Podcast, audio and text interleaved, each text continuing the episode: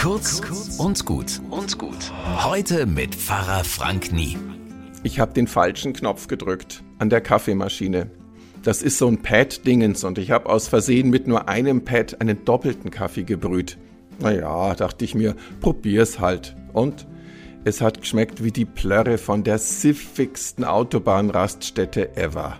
Dünn, bitter, eklig. Igitt. Und das bringt mich auf die Idee. Es kommt wohl wirklich auf die richtige Menge an. Beim Kaffee und auch sonst.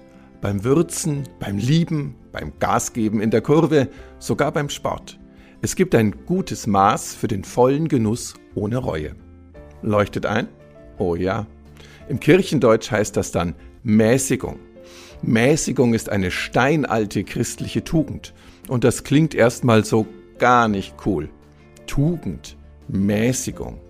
Aber die beiden zielen nicht auf ein langweiliges Mittelmaß, sondern auf das volle Leben mit vollem Genuss. Also, mäßigt euch. Bis morgen.